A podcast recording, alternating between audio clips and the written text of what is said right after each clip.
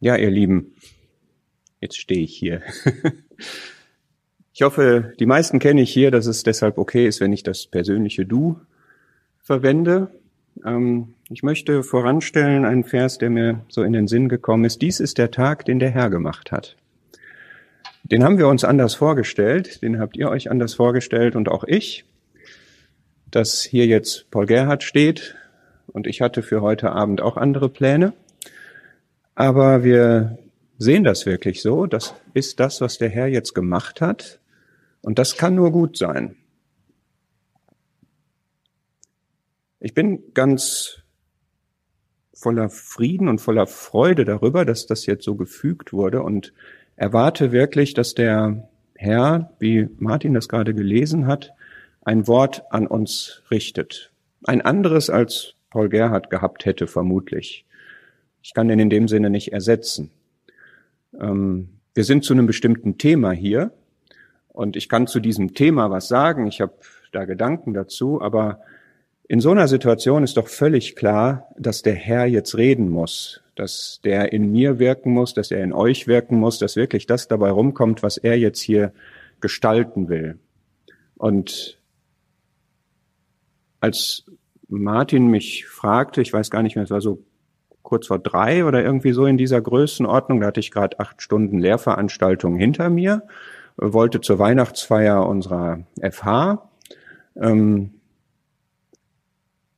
und hatte nicht den Eindruck, dass das jetzt mein Thema ist vor allem. Ja, das ist ein gutes Thema, aber es war nicht meins. Aber ich habe trotzdem gebetet und irgendwie hat der Herr das in diese Richtung dann gelenkt. Ich bin dann doch zu der Weihnachtsfeier gefahren, weil ich da was abgeben musste. Ich war heute Morgen in Dortmund angekommen mit einem stinkenden linken Vorderrad. Es schleifte schon seit einiger Zeit und quietschte und irgendwie hatte sich da was blockiert und ich habe dann gedacht, okay, Herr, wenn du mich jetzt daran hindern möchtest, da nach Gütersloh zu fahren, dann werde ich jetzt noch nicht mal in Bottrop heile ankommen. Ähm, ich bin aber ohne Gestank und ohne alles dort angekommen. Und irgendwie hat sich das in mir dann in die Richtung bewegt. Mach das doch. Komm herüber und hilf uns. Habe ich selber kürzlich erlebt, wie uns geholfen wurde bei unserer Freizeit. Und das war irgendwo so dieser Punkt. Als ich dann bei der Weihnachtsfeier ankam, habe ich das meinen Kollegen gesagt. Und die wollten dann auch wissen, okay, und was ist das jetzt für ein Vortrag? Da habe ich gesagt, Christsein in Schule und Beruf. Ach ja, das gehört ja auch zum Christsein, dass man dann auch so eine Verpflichtung annimmt und so eine ähm, Hilfeleistung bietet. Habe ich gedacht, yes, genau, ja, also das gehört jetzt auch dazu. Ähm, ja, und seit dem Moment habe ich eigentlich im Wesentlichen den Nachmittag auf der Autobahn verbracht, von äh, Dortmund nach Mahl und wieder zurück und nach Hause und hier hoch und eine kleine Nordrhein-Westfalen-Rundfahrt. Und der Herr musste das jetzt benutzen, um seine Gedanken weiterzugeben. Es ist der Tag, den der Herr gemacht hat. Und wir wollen hören, wir wollen auf die Warte treten und hören, was der Herr uns zu sagen hat. Siegreiches Christenleben. Ich möchte zu Beginn ein paar Bibelverse dazu lesen. Ich habe mich gefragt, wie, wie packe ich das jetzt an? Ich weiß nicht, mit welcher Erwartung ihr hier seid. Ähm, siegreiches Christenleben in Schule und Beruf. Es gibt jetzt hier nicht den Masterplan für ein Abi 1.0. Wenn das euer Verständnis von siegreichem Christenleben in der Schule ist oder auch nicht den Masterplan für einen Hauptschulabschluss. Es gibt nicht den Masterplan für die berufliche Karriere oder irgendwie sowas. Vielleicht verbindet ihr mehr inhaltliche Themen. Wie gehe ich mit schwierigen schulischen Themen um? Evolution, Gender Mainstreaming, keine Ahnung. Auch das habe ich nicht vor. Sondern ich möchte eigentlich ein bisschen fundamental rangehen, was macht uns eigentlich siegreich in unserem Christenleben und was bedeutet das dann für diese äh, Felder Schule und Beruf? Und ich habe mich gefragt, was, ich weiß ja nicht, was Paul Gerhardt sich gedacht hat bei diesem siegreich, bei diesem siegreichen Christenleben, aber ich möchte ein paar Verse voranstellen und darüber erstmal einführend etwas sagen. Der erste Vers ist aus dem ersten Johannesbrief, Kapitel 5. Was macht eigentlich ein Christenleben siegreich? Wie kann ich siegreich überhaupt leben?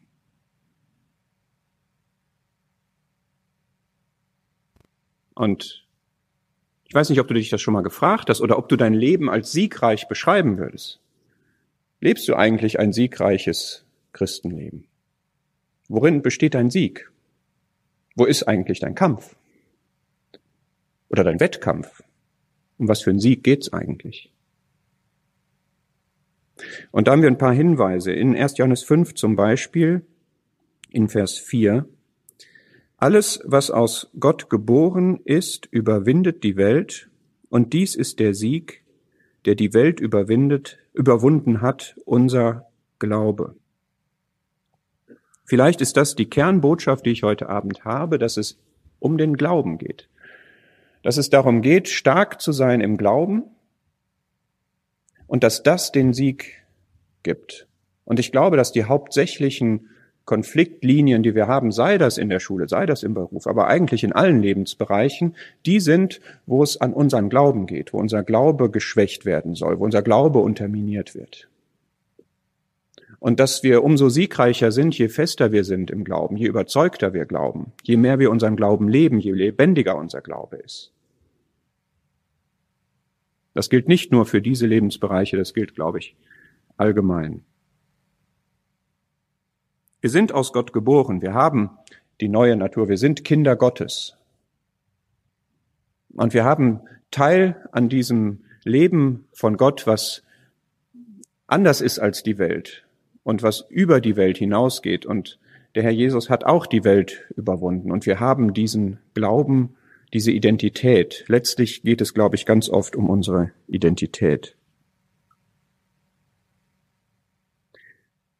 So viel vielleicht an dieser Stelle zu diesem Vers. Ich habe noch einen zweiten aus dem Epheserbrief.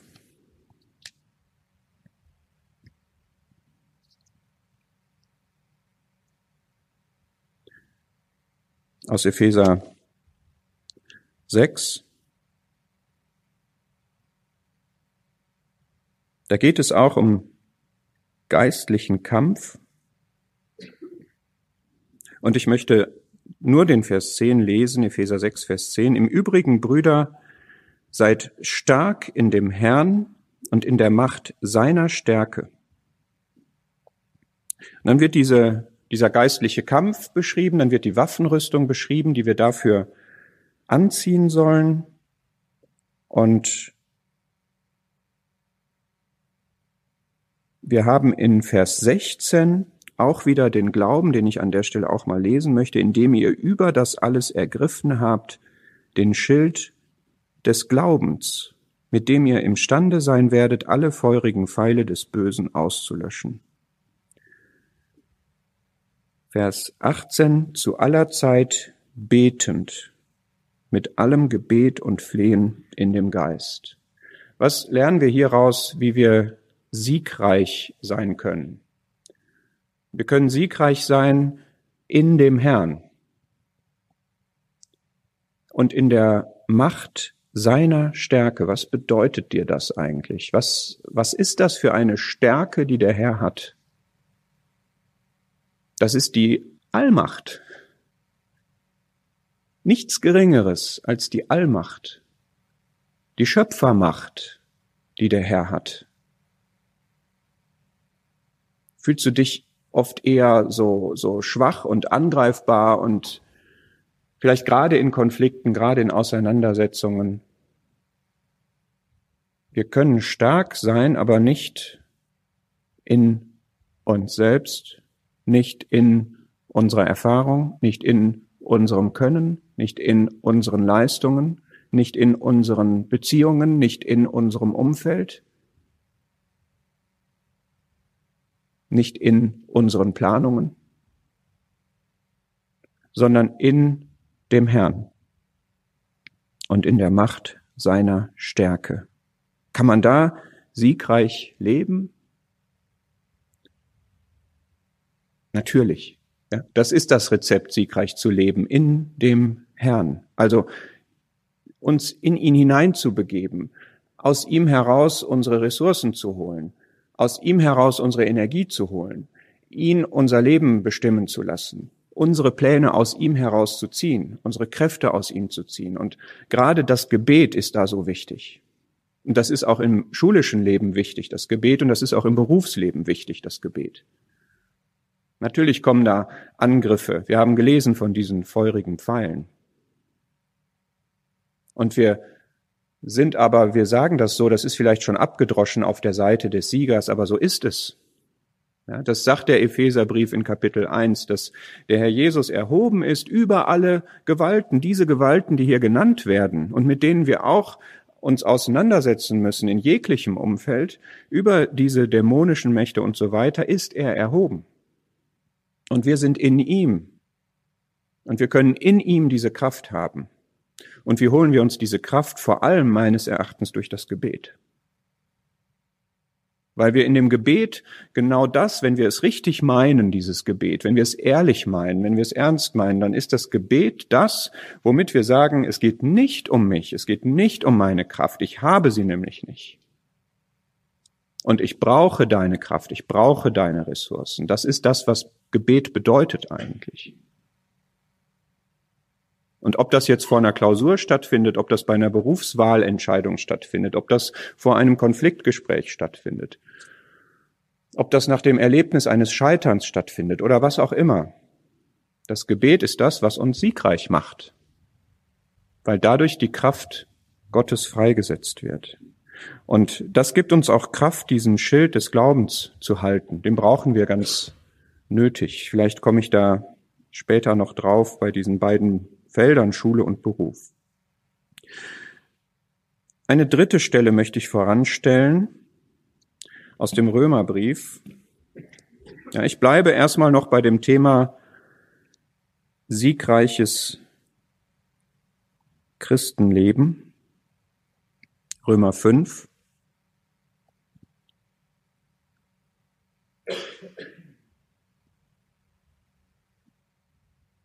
Römer 5, Vers 17. Zweite Hälfte. Es werden die, die die Überfülle der Gnade und der Gabe der Gerechtigkeit empfangen, im Leben herrschen durch den einen Jesus Christus. Vielleicht wundert sich der eine oder andere, dass ich diesen Vers jetzt lese. Es ist gar nicht so leicht, den auszulegen. Er wird oft mehr so auf die Zukunft bezogen, auf das tausendjährige Reich, dass wir da mit dem Herrn Jesus herrschen. Ich habe dazu keine abschließende Meinung und konnte die jetzt im Auto auch nicht bilden. Aber ich habe den Eindruck, als ich mich zuletzt damit beschäftigt habe, dass er doch auch, zumindest auch, sich auf das jetzige Leben bezieht. Das heißt, dass wir Christen als welche beschrieben werden, die im Leben oder in der Kraft des Lebens herrschen. Natürlich herrschen wir nicht über unsere Umwelt, über unser Umfeld, wir herrschen nicht über unsere Mitmenschen, aber herrschst du eigentlich über dich selbst? Beherrschst du dich selbst? Ich glaube, das ist oft eine Frage in diesen Konfliktsituationen, in den Anfechtungen, die wir in Schule oder Beruf haben, wie selbstbeherrscht bin ich eigentlich im geistlichen Sinne? Gewinnt bei mir immer das Fleisch oder hat der Geist die Oberhand? Stelle ich, das ist ja dann ein Thema von Römer 6, von dem nächsten Kapitel, stelle ich meine Glieder der Gerechtigkeit dar, dem Herrn Jesus dar, dass der in meinem Leben das Sagen hat, oder bin ich einer, der immer den Lüsten und den Bedürfnissen und den Begierden nachgibt. Und durch den Geist, durch den Herrn Jesus, habe ich die Kraft, mein Leben zu beherrschen. Ich kann da Seminare besuchen, Personal Mastery, wie beherrsche ich mein Leben? Ja, ich glaube, das ist etwas, was wir als Christen, ähm, was uns gegeben ist, dass wir das können, auch wieder nicht aus unseren eigenen Methoden und Konzepten heraus, sondern durch die Kraft des Geistes. Und eine letzte Stelle, 1. Korinther 15.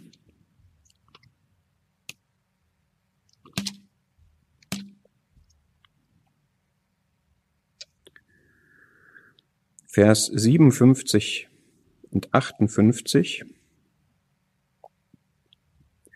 Gott aber sei Dank, der uns den Sieg gibt durch unseren Herrn Jesus Christus.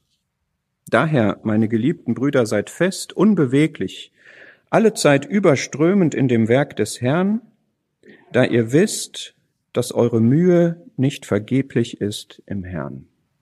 Seid fest, unbeweglich, alle Zeit überströmend in dem Werk des Herrn. Und das ist eine Dimension, die ich nicht außer Acht lassen möchte, wenn wir über Schule und Beruf reden, dass unsere Bestimmung eine ist, die sich auf das Werk des Herrn ausrichtet, auf die Aufgaben, die wir für den Herrn zu tun haben. Ob in Schule und Beruf, neben Schule und Beruf oder statt Schule und Beruf. Und wir können Gott danken, der uns den Sieg gibt. Und am Ende dieser ersten Phase dessen, was ich weitergeben möchte, möchte ich jetzt mal fragen, was für einen Eindruck haben diese vier Stellen auf dich gemacht? Ist es wirklich so, dass du sagen kannst, mein, ich glaube, dass Gott mir ein siegreiches Leben gibt. Ich glaube, dass ich ein kraftvolles Leben lebe. Ist das das was deine Erfahrung auch ist? Ist es das, was du möchtest? Ist es das, was du dir schenken lassen möchtest? Überhaupt und dann auch in Schule und Beruf. Hat das einen Inhalt, dieses Sieg, der uns den Sieg gibt? Wenn es euch geht wie mir, dann kennt ihr mindestens mal Phasen, vielleicht sogar lange Phasen in eurem Leben, wo das nicht eine passende Beschreibung eures Lebens ist. Und das Ergebnis dessen, was ich jetzt gesagt habe, soll nicht sein, dass du jetzt entmutigt bist und sagst, nee, da bin ich so weit weg von, das wage ich nicht mal zu träumen sondern ich möchte dich dann ermuntern, dass du dich auf diese Bibelaussagen stützt. Deswegen ist mir das Thema der Glaube so wichtig, denn der Glaube ist das, was unser Leben verändern kann. Die Gnade, die an uns wirkt, die Gnade, die verändert. Und der Glaube, dass wir Ja sagen zu diesen Bibelstellen, dass wir Ja sagen dazu, Gott sei Dank, der uns den Sieg gibt. Ja, und dann war da jetzt eine Niederlage und trotzdem Gott sei Dank, der uns den Sieg gibt. Und dann habe ich jetzt Angst vor der nächsten Herausforderung. Und dann kann ich aber sagen, seid alle Zeit fest, seid alle Zeit überströmt, seid stark in dem Herrn und in der Macht seiner Stärke. Ja, ich möchte wirklich dazu ermuntern, glaubensvoll zu sein und Ja zu sagen zu dem, das ist Luthers Definition von Glaube, Ja zu sagen zu dem, was bei Gott wahr ist. Es ist wahr, dass Christus allmächtig ist und dass ich in ihm Zugang habe zu dieser Kraft.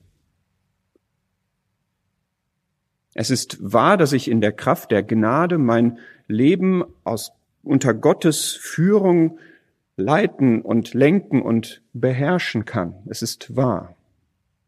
Und wenn es nicht immer klappt, bleibt es trotzdem wahr.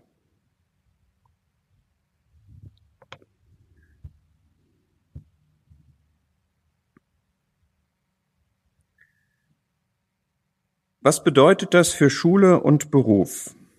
Ich habe überhaupt keinen Plan, wie wir in der Zeit sind. Ich habe acht Uhr, also Hälfte ist rum ungefähr.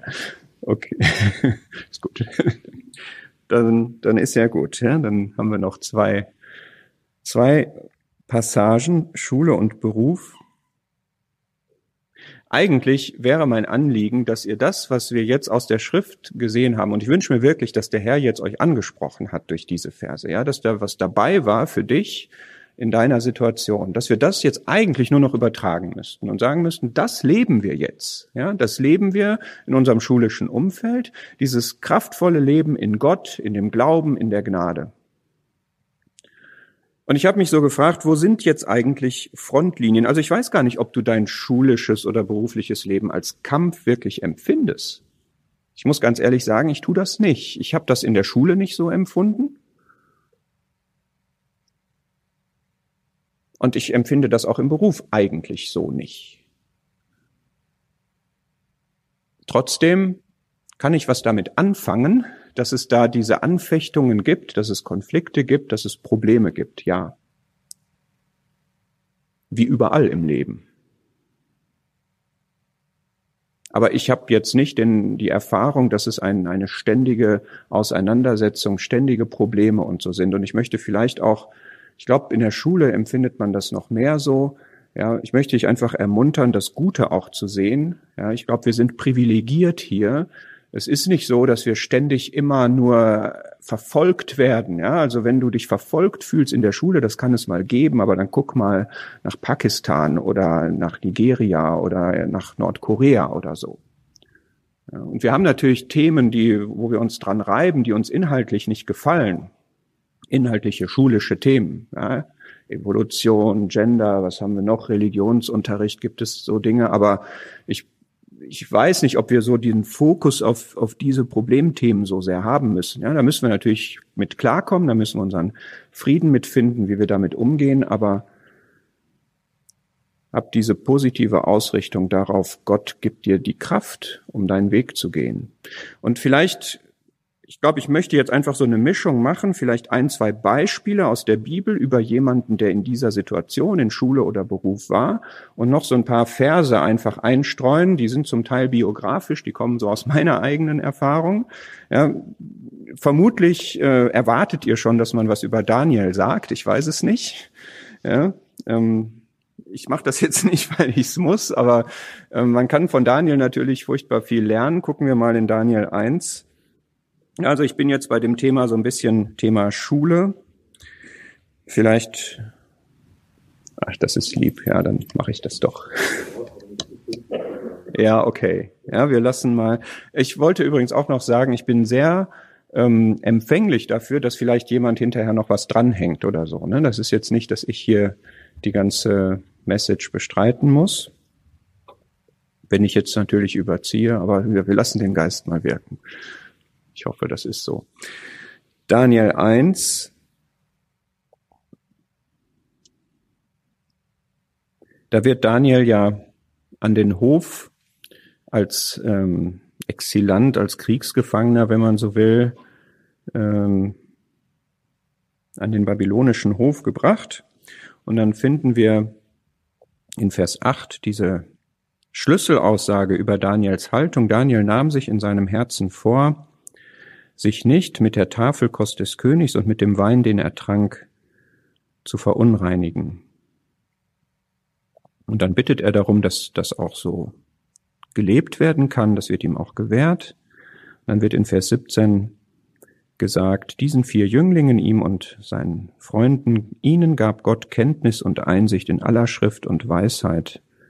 Und Daniel hatte Verständnis für alle Gesichte und Träume wirklich nur ganz schlaglichtartig. Man könnte über Daniel jetzt Vorträge halten, aber das eine ist,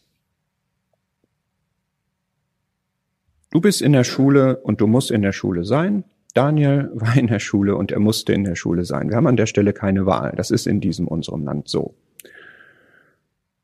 Es gibt Dinge, die sind gegen Gottes Gebote und die verunreinigen. Und das war Daniel wichtig. Und zwar Dinge, die in unser Inneres hineingehen, sind das. Die Tafelkost, die sollte er essen. Und ich glaube, wir müssen unterscheiden zwischen äußeren Dingen, äußeren Verunreinigungen sozusagen und Dingen, die wirklich in unser Inneres hineingehen, die uns innerlich verändern. Wir erleben viele Dinge, wir sind bei vielen Dingen mit dabei, in dem Rahmen unserer Schulpflicht, die nicht gut sind, die wir freiwillig so nicht machen würden, die wir uns so nicht aussuchen würden. Ich glaube, dass das aber nicht das Problem ist, sondern das Problem ist das, was wirklich in uns hineingeht, uns innerlich verändern soll. Das Hauptproblem ist, glaube ich, tatsächlich diese Identitätsfrage. Wer bin ich eigentlich? Und bei Daniel und seinen Freunden war es so, sie bekamen neue Namen. Ich glaube, darin zeigt sich das. Und du hast aus der Sicht deine, des Schulsystems, des Gesetzgebers, der Gesellschaft letztlich, die da drin irgendwo sich niederschlägt, kriegst du eine andere Identität, als du sie eigentlich hast. Du wirst nicht als ein Christ in dem Sinne betrachtet, sondern du wirst als ein Schüler betrachtet, als ein Teil dieser Gesellschaft, als man macht dich zu jemandem, wie man die Gesellschaft haben möchte. Man wird deshalb im Rahmen von Gender Mainstreaming auf deine, dein Verständnis deiner sexuellen Identität einwirken. Man wird dir eine bestimmte politische Richtung mitgeben wollen. Man wird dich nicht nur in einen Rahmen stellen von Gesetzen, von Schulpflicht und so weiter, sondern man wird dich versuchen, zu einem Glied der Gesellschaft zu machen, wie man sie sich vorstellt. Und diese Vorstellung ist natürlich eine nicht nach Gott ausgerichtete. Da kannst du auch nichts dran machen, dass es diesen Rahmen gibt, in den du da gestellt wirst. Du kannst aber was daran machen, ob du dir das zu eigen machst oder nicht. Die konnten sich nicht dagegen wehren, dass sie diese neuen Namen bekommen haben. Sie haben sich selber aber Daniel und Co. genannt. Daniel blieb Daniel, auch wenn er anders genannt wurde. Und wir müssen in welchem Umfeld auch immer wir bleiben, wir müssen Kinder Gottes bleiben. Auch wenn wir da in einen Rahmen reingestellt wird, wo die Regeln anders sind und wir müssen nach diesen Regeln leben, dürfen wir unsere Identität nicht verändern. Und dazu möchte ich dich ermuntern, dass du dich nicht abarbeitest an äußeren Anforderungen und ist diese Abbildung im Biobuch jetzt gut oder nicht und ist dieser Film jetzt schlecht oder, ja, das sind natürlich Themen, mit denen wir klarkommen müssen, aber es sind nicht die Kernthemen. Das Kernthema ist, wer bin ich eigentlich? Bin ich ein Kind Gottes? Habe ich den Glauben? Deswegen ist mir so wichtig, dass es um den Glauben geht. Achte auf die Dinge, die den Glauben nehmen wollen. Das war für mich jedenfalls das Kritischste und ich lese deshalb mal diese Stelle aus 2. Korinther 10, die mir sehr wichtig gewesen ist in meinem schulischen Leben. Aus 2. Korinther 10. Es ist im Grunde der Schlüsselvers meines Oberstufendaseins, wo ich auf der inhaltlichen Schiene durchaus äh, fast aus der Kurve geflogen wäre, glaubensmäßig. Kann ich gerne auch erzählen nachher, wie das kam, woran das lag. Aber ich habe diesen Vers dann mir zu eigen gemacht. Wir zerstören, 2. Korinther 10, Vers 4, wir zerstören Festungen, indem wir Vernunftschlüsse zerstören und jede Höhe, die sich erhebt gegen die Erkenntnis Gottes und jeden Gedanken gefangen nehmen unter den Gehorsam des Christus. Meine Aufgabe ist in meinem schulischen Umfeld, dass ich meine Gedanken unter den Gehorsam des Christus fange. Ich muss alle möglichen Inhalte drauf haben. Das mussten Daniel und Co. auch. Die waren in einem völlig okkulten Umfeld und sie haben das alles gelernt und verstanden. Sie mussten das wiedergeben. Das machten sie auch. Aber es hat, es wurde nicht ihr eigen. Es hat sie innerlich nicht verändert. Sie sind geblieben, wer sie waren. Ihre Gedanken wurden gefangen genommen unter den Gehorsam des Christus, wenn wir das jetzt nach 2. Korinther 10 betrachten. Diese, dieses Thema, wer bist du eigentlich und bleib, wer du bist, bleibe ein Kind Gottes, bleibe stabil, bleibe verwurzelt in der Schrift, bleibe verwurzelt in Christus, wirft natürlich die Frage auf, hast du diese Identität eigentlich bewusst? Ja, weißt du eigentlich, wer du bist? Weißt du, was das heißt, ein Kind Gottes zu sein? Hast du wirklich diese Wurzeln in, in Gott, bist du in Christus. Nicht nur hast du dich mal bekehrt, sondern weißt du, was damit verbunden ist. Weißt du, wie Gott ist. Könntest du Gott beschreiben? Hast du, wenn du betest, weißt du, zu wem du da betest? Weißt du, was Vater heißt? Weißt du, worauf es im Glauben ankommt? Weißt du, was Gottes Ziel für dich ist? Wie eine Gesinnung ist, wie Gott sie haben will?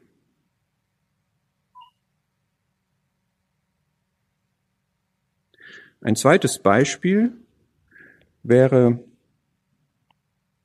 der Herr selber. Jetzt muss ich gerade mal gucken, ob ich die Stelle finde in Lukas 2.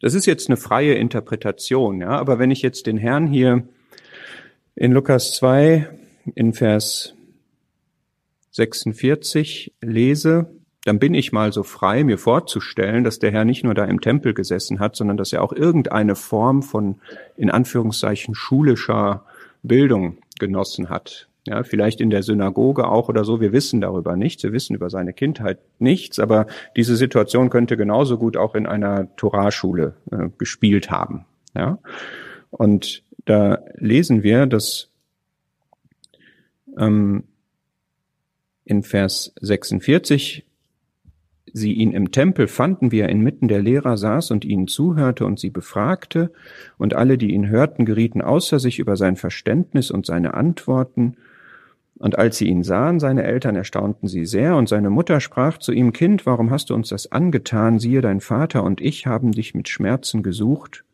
Und er sprach zu ihnen, warum habt ihr mich gesucht? Wusstet ihr nicht, dass ich in dem sein muss, was meines Vaters ist? Das verstanden sie dann aber nicht. Ich möchte das folgendermaßen anwenden. Das Entscheidende ist, was man von dem Herrn lernen kann, dass er eigentlich immer in dem war, was seines Vaters ist. Egal wo er war.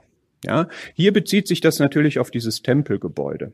Da war er in dem Tempel, in dem Gotteshaus sozusagen.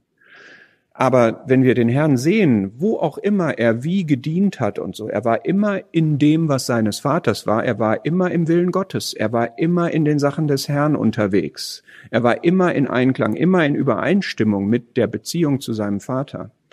Und das ist für dich wichtig, wenn du in der Schule sitzt, dass du in dem sein musst, was deines Vaters ist. Das heißt, dass du annimmst, dass dieser Platz in der Schule deiner ist, dass du dahingestellt bist und dass du das in Einklang mit dem Vater machen kannst, dass das dein Platz ist. Und dass alles, was da abläuft, in Einklang abläuft mit deiner Beziehung zu deinem Vater. Und wenn dich jetzt einer mobbt, dass du weißt, ich habe aber einen Vater, auf dessen Schoß ich jetzt sitze, der mich in den Arm nimmt und der mir unendlich wertvoll ist und dem ich unendlich wertvoll bin. Und wenn der mich mobbt, ist es wichtiger, dass mein Vater mich lieb hat und mein Vater mich schützt und birgt. Und wenn eine Versuchung an dich herantritt, welcher Art auch immer, persönlich, inhaltlich, keine Ahnung, dass du weißt, ich bin in dem, was meines Vaters ist und ich bleibe auch da drin und ich lasse mich da jetzt nicht rauskitzeln, rauslocken oder raustreiben. Das ist für alle unsere Lebensbereiche wichtig. Ich weiß nicht, ob du das kennst, dass du dich so fühlst, als wärest du auf dem Schoß des Vaters sozusagen. Ja, Wenn es stressig wird, können wir auch auf den Beruf übertragen. Ich habe das selber mal so gelernt, mich so zu sehen, ja, wenn alle Ansprüche, alle Anforderungen irgendwo alles über dir zusammenschlägt, dass du dann sagst, ich bin aber jetzt bei dir geborgen. Ich kann mich bei dir ausruhen. Ich bin bei dir sicher, ich bin bei dir geschützt. In dem sein, was des Vaters ist.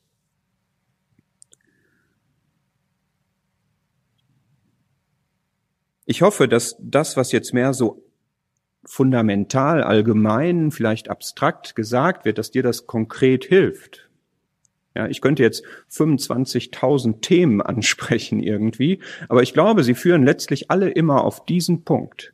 Wer bin ich eigentlich? Was ist meine Beziehung zu Gott? Glaube ich das, was wahr ist? Ja, wenn wir jetzt die Themen ansprechen würden, ja, glaubst du, dass es wahr ist, dass Gott Mann und Frau geschaffen hat, dass es eine sexuelle Identität gibt? Das ist eine Glaubensfrage. Ja, du kannst darüber auch diskutieren, aber letztlich wird es auf diesen Punkt kommen.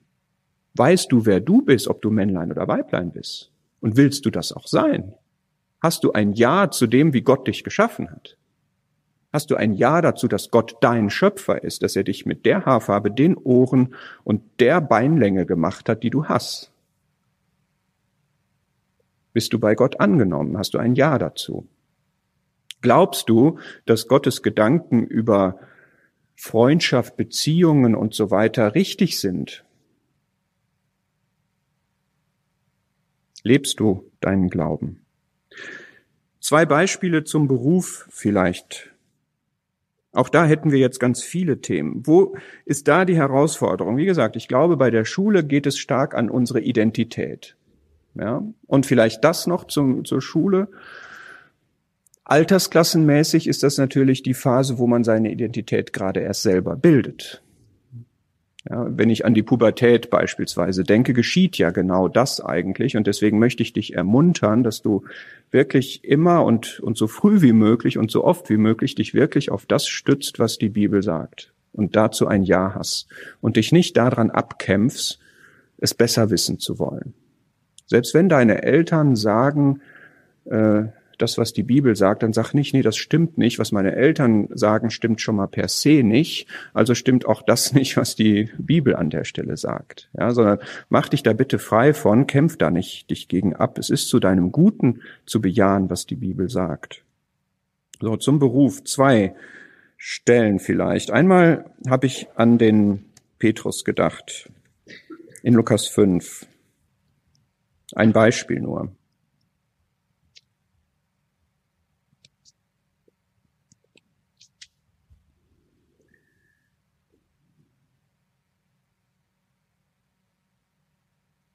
Petrus war Fischer. Und dann ist er hier zugange. Und in Lukas 5, Vers 4 sagt der Herr zu Simon, fahre hinaus auf die Tiefe und lasst eure Netze zum Fang hinab. Und Simon antwortete und sprach, Meister, wir haben uns die ganze Nacht hindurch bemüht und nichts gefangen, aber auf dein Wort hin will ich die Netze hinablassen. Und dann fangen sie eine große Menge Fische. Ich habe mal gehört, dass das im Grunde eine völlig absurde Aufforderung war, die der Herr hier gemacht hat, weil die Fangmethode, die sie angewandt haben und das Equipment, nämlich diese Netze für den Flachwasseruferbereich bestimmt war. Es war völlig abwegig, mit diesen Netzen auf die Tiefe zu fahren und zu erwarten, dass man damit was fangen könnte. Ja, so ähnlich wie Nee, ich mache jetzt keine Beispiele, ich bin kein Handwerker, aber ihr könnt euch was aus, aus eurer Welt überlegen. Ja?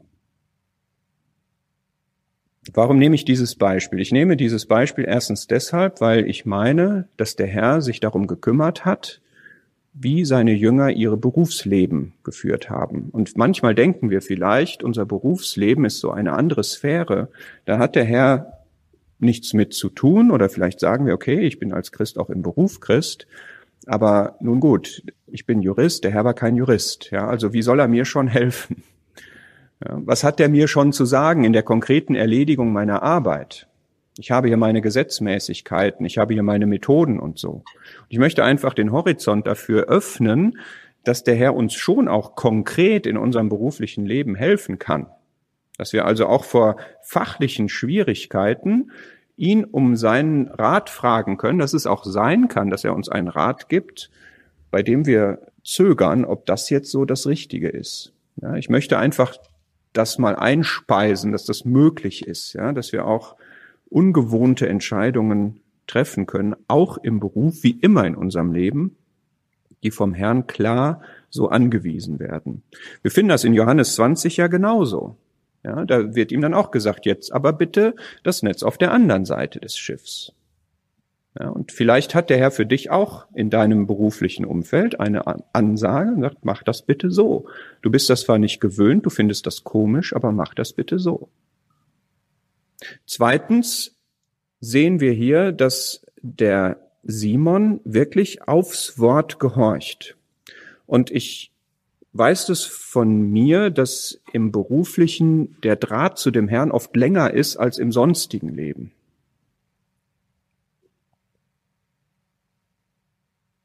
Und auch im beruflichen, nicht nur bei der Entscheidung, was für einen Beruf ich ergreife, welche Arbeitsstelle ich annehme, sondern auch wie ich meine Arbeit mache, brauchen wir genauso wie in allen anderen Bereichen auch die kurze Leine, den kurzen Draht.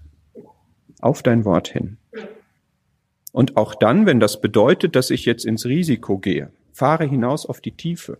Ich habe an diesen Vers gedacht, als Martins Anfrage kam und ich dann merkte, oh, es bewegt sich in die Richtung. Ja, natürlich voll auf die Tiefe gefahren. Ihr auch. Ja, ihr habt gebetet und ihr wusstet nicht, wer, wer kommt jetzt und wird das was und seid ihr vielleicht selber dran oder wie auch immer.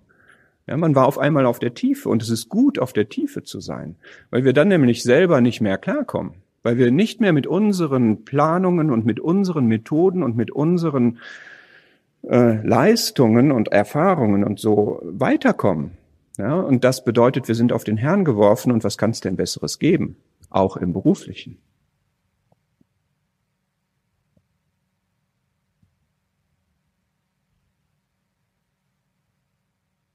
Auf dein Wort hin. Dann habe ich noch an einen Berufsträger gedacht, in Erste Könige.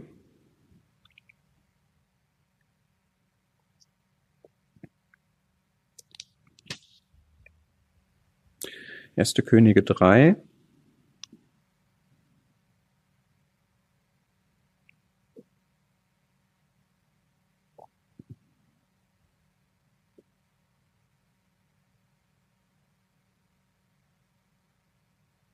Vers 9. Da ist Salomo, als er seinen Beruf antritt, ein Beruf, den hier niemand hat, König, und auch nichts annähernd ähnliches, also Martin vielleicht. er schüttelt den Kopf zurecht. Ja, also wir können das natürlich überhaupt gar nicht übertragen, funktional. Und doch glaube ich, dass das, was, worum Salomo hier bittet, das hatte natürlich eine geistliche Dimension. Er musste jetzt ein Volk regieren und brauchte dafür Weisheit. Aber ich glaube, dass das, worum er hier bittet, jeder braucht, in welchem Beruf auch immer, nämlich gib denn deinem Knecht ein verständiges Herz und das heißt im Hebräischen ein hörendes Herz. Ein hörendes Herz. Ist ein Partizip, was beschreibt, dass das eine, eine Eigenschaft sozusagen ist. Ja, eine, ein, ein ständiger Zustand, ein ständig hörendes Herz. A listening heart könnte man auf Englisch sagen. Finde ich sehr stark. Ja, und ich frage mich, habe ich das eigentlich? Und zwar auch im Berufsleben, dass ich höre, ja, dass ich höre, habe ich diesen Draht, habe ich diese Antenne, was Gott mir zeigt, was Gott mir sagt. Und das wieder konkret heruntergebrochen. Ja, wir könnten jetzt über berufliche Fragen reden. Ja, wie schwierig es ist, ehrlich zu sein, zum Beispiel. Ja, mit einem hörenden Herzen, wo man sehr nah an Gottes Wesen ist. Nicht nur jetzt bei einer ethischen Betrachtung, ist es richtig zu lügen und so weiter und wo geht das und wie kann ich mit der Wahrheit umgehen und so. Das, das sind jetzt praktische Detailfragen, die wichtig sind, aber mir geht's jetzt wieder um den Kern. Wie nah bin ich an Gottes Wesen? Wie nah bin ich an der Eigenschaft, an dem Charakter des Herrn Jesus? Wie kann er zu mir sprechen? Er wird zu mir sprechen. Er wird mir sagen, wie ich mich in jeder Situation verhalten soll. Das wird er tun. Und die Fragen werden sich umso weniger stellen, je mehr ich mit ihm in Einklang bin, je mehr mein Wesen von ihm geprägt ist. Wenn ich mit einem hörenden Herzen in ein Mitarbeitergespräch gehe, ist das eine andere Vorbereitung, als wenn ich vorher die Checkliste meiner Personalberatung durchgelesen habe. Das muss ich auch machen, ich muss es methodisch richtig machen, aber ich brauche ja auch da die Leitung des Geistes und ich brauche auch da die Wirksamkeit des Geistes in mir und in meinem Gegenüber.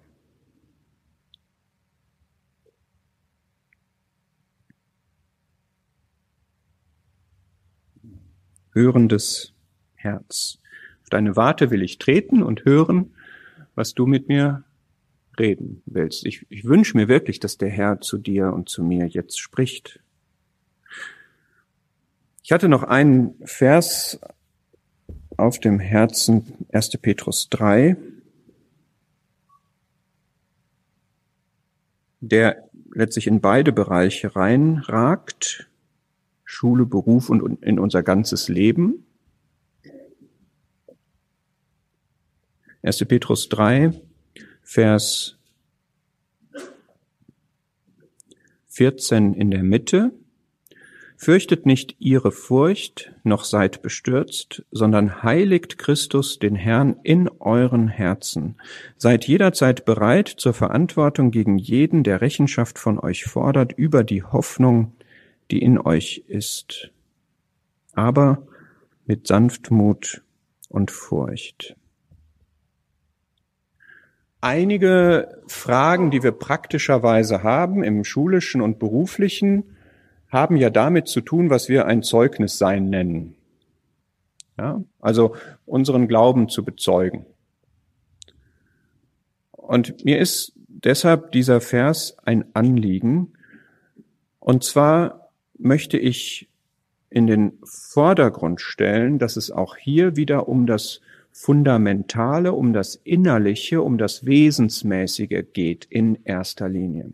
Wir sind auch bei dem Thema Zeugnis geben oft auf Verhalten und auf Äußeres fixiert. Und das will ich auch nicht wegwischen. Ich möchte nur sagen, es geht aber in erster Linie um das Innerliche. Wir sollen nicht vor denselben Dingen Angst haben wie die Menschen um uns her. Die Menschen um uns her haben diverse Ängste, könnten wir jetzt drüber nachdenken, aber wir sollen nicht ihre Furcht haben. Zum Beispiel keine Furcht davor haben, das Gesicht zu verlieren, Anerkennung zu verlieren. Haben wir aber. Ja, und weil wir das haben, müssen wir uns wieder in Christus hineinbegeben, sagen, da bin ich angenommen, da ist meine Anerkennung, da ist meine Identität. Ich bin nicht das, was die Leute aus mir machen, sondern ich bin der ich durch Christus bin. Und dann kommt, heiligt Christus den Herrn in euren Herzen, in euren Herzen. Es geht um unsere Herzen. Gebt Christus den herausragenden Platz in euren Herzen.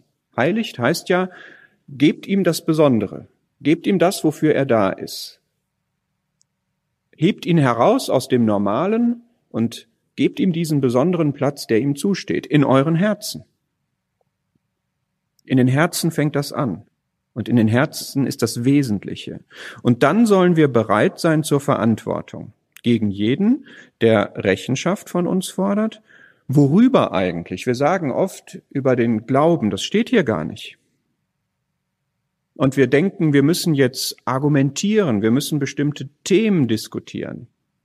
Wir müssen uns verteidigen gegen irgendwelche inhaltlichen Anwürfe oder sowas. Und das hat auch alles seine Berechtigung, dass wir begründen können, warum wir an den Schöpfer glauben beispielsweise. Aber was ist hier denn der Kern? Es wird Rechenschaft von uns gefordert über die Hoffnung, die in euch ist. Kannst du überhaupt irgendwas sagen über die Hoffnung, die in dir ist? Wie würdest du jemandem erklären, was für eine Hoffnung in dir ist? Was ist denn die Hoffnung, die in dir ist? Worauf hoffst du denn? Also ich habe eine lebendige Hoffnung, eine freudige, eine erwartungsvolle Hoffnung, dass ich bei dem Herrn Jesus sein werde. Vielleicht jetzt gleich. Und da freue ich mich drauf. Und das macht mein Leben unendlich anders, als wenn ich diese Hoffnung nicht hätte. Es kann jeden Moment vorbei sein und dann bin ich in der Herrlichkeit. Und was interessiert mich dann noch mein Drumherum? Was interessiert mich mein Beruf? Was interessiert mich die Schule? Im Moment muss sie mich interessieren, ja. Aber das ist nicht mein Lebensinhalt. Das ist nicht meine Zukunft und das ist auch jetzt nicht das Wesentliche in meinem Leben. Merkst du, was das für einen Unterschied macht, ob du diese Hoffnung hast oder nicht und ob das eine lebendige Hoffnung ist oder nur eine, eine auf dem Papier stehende Hoffnung? Und macht das nicht jedes Gespräch über das Evangelium völlig anders, wenn du von der Seite kommen kannst, dann kannst, hey, ich habe was wirklich ganz anderes. Klar, wir können uns jetzt hier über unsere Kollegen aufregen und so, das kann man sicherlich sehr gut. Ja. Aber das ist doch nicht das, worum es mir geht. Und es ist auch nicht identitätsstiftend für meinen Glauben, ob ich jetzt Rock oder Hose trage. Oder wie lang der Rock ist. Oder wie ich bei dieser Aktivität mich mitmache und bei jener und was ich für eine Meinung zu Schützenfest und Kirmes und so weiter habe. Das sind alles keine Themen, die egal sind, aber es sind nicht die Kernthemen.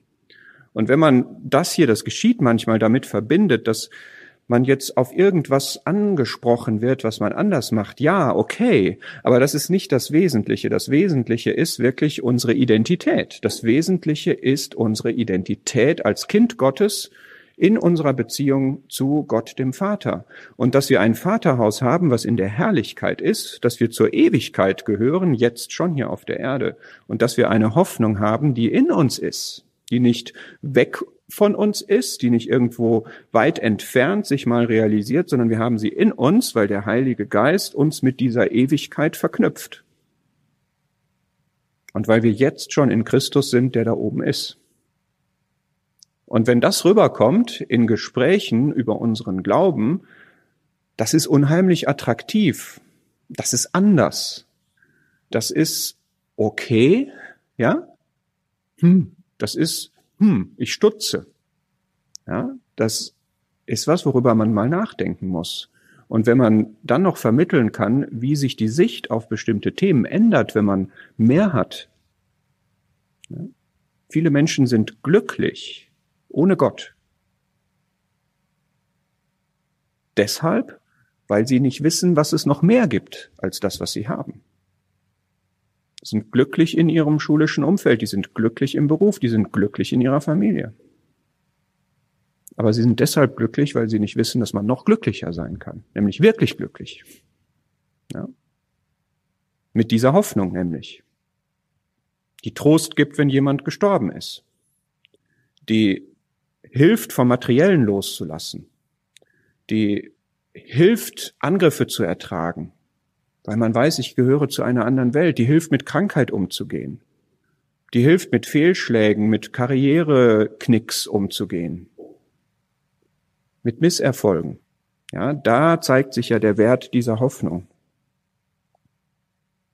Und vielleicht das abschließend zum Thema Beruf und auch vielleicht so ein bisschen allgemein, aber vor allem zum Thema Beruf. Ich habe den Gedanken ja gehabt, Schule ist vielleicht wirklich mehr der Angriff auf meine Identität, das ist im beruflichen auch so aber mehr mit der Frage, da ist die Versuchung sehr groß, dass ich meine Anerkennung, in dem Sinne meine Identität aus dem Beruflichen ziehe. Und das möchte ich dich fragen, weil ich das von mir selber auch weiß, wie weit identifizierst du dich über deine berufliche Identität? Also, was macht es mit dir, dass du diesen Beruf hast, den du hast? dass du diese Position hast, die du hast, dass du diese Rahmenbedingungen, dieses Umfeld hast. Was wäre, wenn das alles anders wäre? Wie sehr hängst du da dran? Unsere Identität ist in Christus, unsere Annahme ist bei Gott, unser Wert ist in Gott und nirgendwo sonst. Und eine zweite Frage, ich für mich stelle fest, immer mehr, dass der Beruf ein Hebel ist, mit dem wir an das Materielle gebunden werden.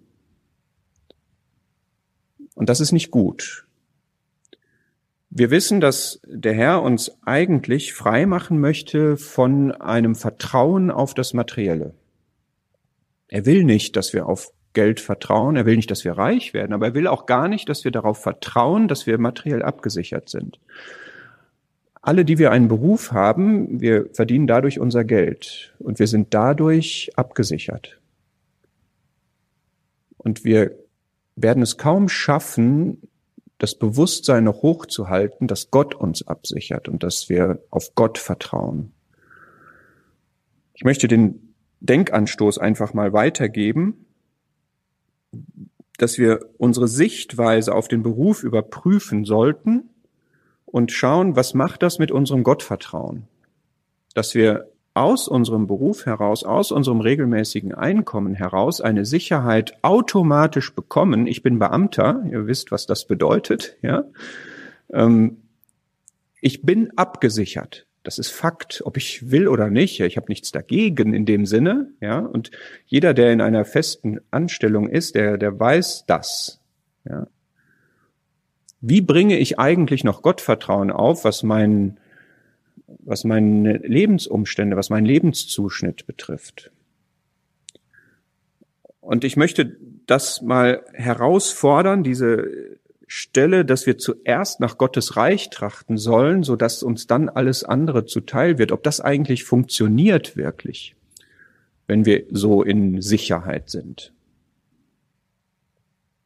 Ob es nicht eher so ist, dass wir sagen, alles andere ist mir sicher und auf diesem Polster kann ich jetzt nach Gottes Reich trachten. Steht ihr, was ich meine?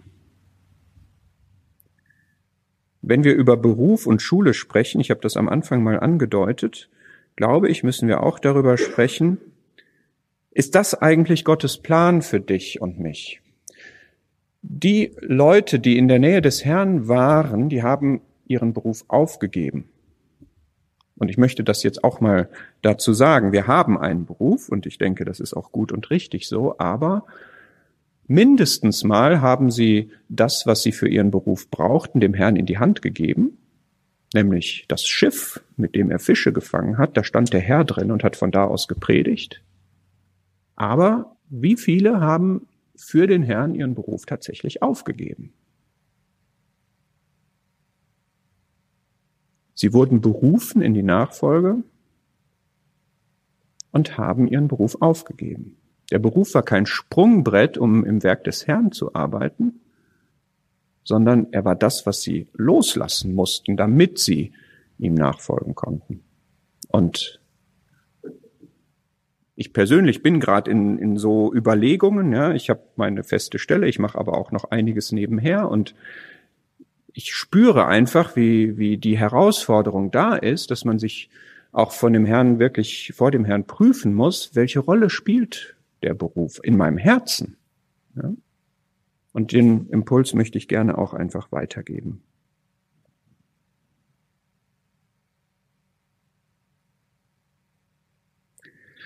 Ja, das waren ein paar Gedanken zu dem siegreichen, kraftvollen Leben als Christ in Beruf und Schule.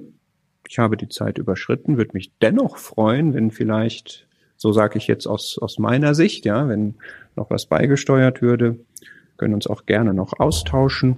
Ich bin noch hier. Und ja, ich wünsche mir, dass wirklich der Herr durch sein Wort wirkt.